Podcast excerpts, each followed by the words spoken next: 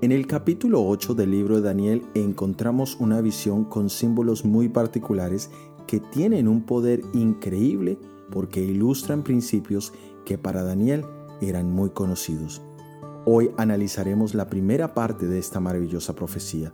Somos Magnolia y Oscar. Bienvenidos al análisis bíblico. Comencemos. Cuando miramos las profecías de los capítulos 2, 7 y 8 en una línea de tiempo, nos resulta más fácil entender todos estos eventos. Para los que nos siguen en YouTube, podrán encontrar un diagrama en el cual, primero, tenemos las fechas en orden cronológico. A continuación encontramos los capítulos 2, 7 y 8 paralelamente. Allí se pueden identificar rápidamente cualquier animal o parte de la estatua e identificarlo dentro de la línea de tiempo. En Daniel 2 se ve desde la perspectiva de Nabucodonosor, con los reinos como ídolos. Allí se establece la secuencia de los cuatro reinos, una división de reinos y la segunda venida de Cristo. En Daniel 7 es desde el punto de vista de Daniel, es decir, reinos como bestias voraces que afectan negativamente al pueblo de Dios. En Daniel 7 también se agregan detalles sobre el doble gobierno de Medo-Persia y los tres reinos principales que devoró. También se identifica la velocidad de la conquista de Grecia y su división en cuatro dominios. Luego da muchos detalles sobre la cuarta bestia, los diez cuernos, y agrega la inclusión del poder del cuerno pequeño. Y sobre todo, agrega la sentencia antes de la segunda venida. En el capítulo 8 de Daniel encontramos una perspectiva del santuario y realmente analiza de cerca lo que el cuerno pequeño hace con el Evangelio de Cristo, que es derribarlo al suelo para que lo controlen los hombres. Daniel 8 es una clara evidencia del hecho de que el cuerno pequeño interfiere con el servicio del santuario y el príncipe del ejército. En esencia, Daniel 8 nos dice que el cuerno pequeño está falsificando el Evangelio y lo está pervirtiendo. Daniel 8 también nos da la profecía más impresionante, la de los 2300 días, y la vincula con el juicio. Sorprendentemente, las interpretaciones de Daniel son tan claras que Medo, Persia y Grecia, que están claramente identificadas, no nos dejan ninguna duda sobre la certeza de esta profecía. Ahora miremos los simbolismos que el Señor utiliza en este capítulo. Leamos en Daniel capítulo 8 versículos 3 al 5. Alcé los ojos y miré y aquí un carnero que estaba delante del río y tenía dos cuernos, y aunque los cuernos eran altos, uno era más alto que el otro, y el más alto creció después. Vi que el carnero hería con los cuernos al poniente, al oriente, al sur, y que ninguna bestia podía parar delante de él, ni había quien escapase de su poder, y hacía conforme a su voluntad, y se engrandecía. Mientras yo consideraba esto, he aquí un macho cabrío venía del lado del poniente sobre la faz de toda la tierra sin tocar tierra, y aquel macho cabrío tenía un cuerno notable entre sus ojos. Encontramos dos animales en esta profecía, y son el carnero con los dos cuernos y el macho cabrío. Para Daniel, el solo hecho de ver estos dos animales juntos en una visión le hablan de algo que tal vez para nosotros no tenga mayor significado a primera vista. Leámoslo en Levíticos capítulo 16 versículo 5. Y de la congregación de los hijos de Israel tomará dos machos cabríos para expiación y un carnero para holocausto. El capítulo 16 de Levíticos habla del día de la expiación o de la limpieza o restauración del santuario. El día de la expiación o Yom Kippur, como se revela en Levíticos 16, es el ritual más solemne del Antiguo Testamento. Se coloca deliberadamente en el corazón del libro de Levítico que está en el centro de los cinco libros de Moisés, con el fin de ayudar a ilustrar el carácter más santo de este ritual. También es conocido como el sábado de los sábados, de acuerdo a lo que nos dice Levíticos 16:31 el día exigía el cese de todo trabajo. Este hecho coloca a este día directamente dentro del concepto del sábado. Es decir, que es un tiempo para descansar en lo que Dios, como Creador y Redentor, ha hecho por nosotros. Indiscutiblemente el tema del santuario es un tema de vital importancia para Daniel y debería serlo para nosotros en este tiempo.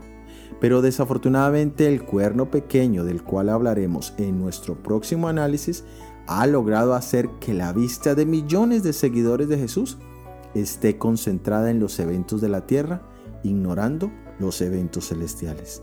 La obra de Jesús en el santuario celestial es muy importante para nosotros en este momento y existe un relato bíblico en el libro de Isaías que ilustra lo que significa la purificación del santuario o el día de la expiación de una manera práctica para nosotros.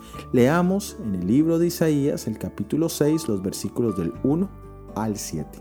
En el año que murió el rey Usías, vi yo al Señor sentado sobre un trono alto y sublime y sus faldas llenaban el templo.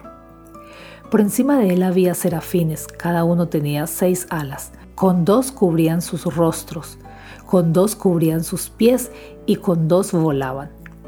Y el uno al otro daban voces diciendo, Santo, Santo, Santo, Jehová de los ejércitos, toda la tierra está llena de su gloria y los quiciales de las puertas se estremecieron con la voz del que clamaba y la casa se llenó de humo. Entonces dije, ay de mí que soy muerto, porque siendo hombre inmundo de labios y habitando en medio del pueblo que tiene labios inmundos, ha visto mis ojos al Rey Jehová de los ejércitos.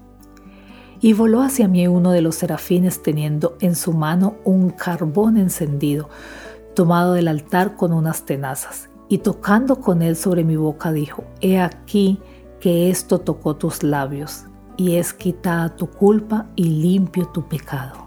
Isaías ve al Rey Celestial sentado en un trono en el templo, alto y exaltado. La visión es una escena que presenta a Dios viniendo a el juicio. Aunque Isaías era el profeta de Dios y llamó a otros al arrepentimiento, entendió que en la presencia de Dios estaba condenado. Enfrentado con la santidad y la gloria de Dios, Isaías percibió su propia pecaminosidad y también la inmundicia de su pecado. La santidad y el pecado son incompatibles. Como Isaías, todos debemos llegar a la conclusión de que no podemos pasar por el juicio divino por nuestra propia cuenta. Nuestra única esperanza está en tener un sustituto. ¿Qué paralelismos con el día de expiación aparecen en Isaías capítulo 6 versículos 1 al 7? La combinación de un templo lleno de humo, un altar, juicio y expiación por el pecado y la inmundicia nos recuerda fuertemente el día de la expiación. Isaías experimentó su propio día de la expiación de manera personal, por así decirlo. Actuando como sacerdote, un serafín tomó un carbón ardiendo desde el altar, presuponiendo algún tipo de ofrenda para purgar el pecado del profeta. Esta es una ilustración perfecta de la limpieza del pecado que es posible mediante el sacrificio de Jesús y su ministerio sacerdotal de mediación. Isaías reconoció esto como un ritual de limpieza y se quedó quieto mientras el carbón tocaba sus labios. Por lo tanto, su iniquidad es quitada y su pecado es perdonado. La voz pasiva en este versículo 7 muestra que el perdón es otorgado por aquel que está sentado en el trono. El juez también es el Salvador. Y de esta obra de limpieza de Dios nos lleva de un ay de mí que soy hombre pecador a un aquí estoy, envíame a mí. En otras palabras, comprender la obra celestial del día de la expiación nos prepara para la proclamación del Evangelio, porque una verdadera comprensión de este tema nos asegura nuestra salvación. Esto se debe a que sabemos que en el juicio tenemos a Jesús como intercesor, cuya justicia nos permitirá estar en pie sin temor a la condenación.